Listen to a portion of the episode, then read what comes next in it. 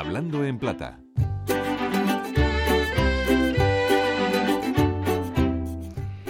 Con la palabra psicológico nos referimos a lo relativo a la psicología, a la ciencia que estudia la psique, el alma o el espíritu.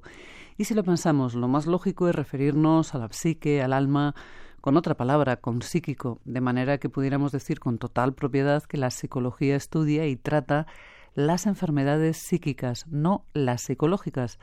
Porque bueno, si decimos esto nos referimos a que una ciencia estudia lo relativo a su propia ciencia y no es así.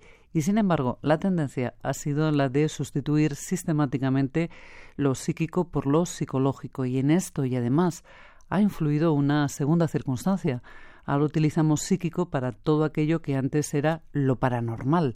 Decimos que un vidente tiene poderes psíquicos o que es un psíquico o una psíquica, con facultades para adentrarse, por ejemplo, en el más allá.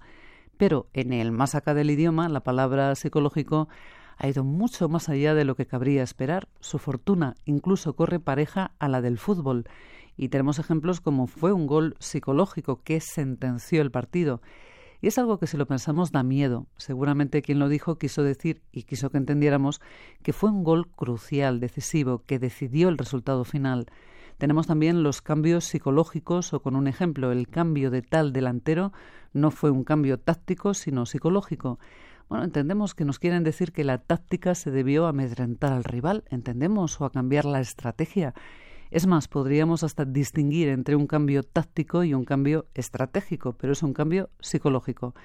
Y hasta tenemos también estadios psicológicos o aquellos en los que puede más el miedo escénico, aquellos que parecen asustar a los futbolistas por la fuerza de la afición y en este caso, y para explicarlo, si es que puede explicarse, nos pueden decir que el estadio se convertirá en un claro factor psicológico, que siempre es uno, claro, dos, factor y, como no, psicológico, incluso muy psicológico, ¿lo es o no lo es?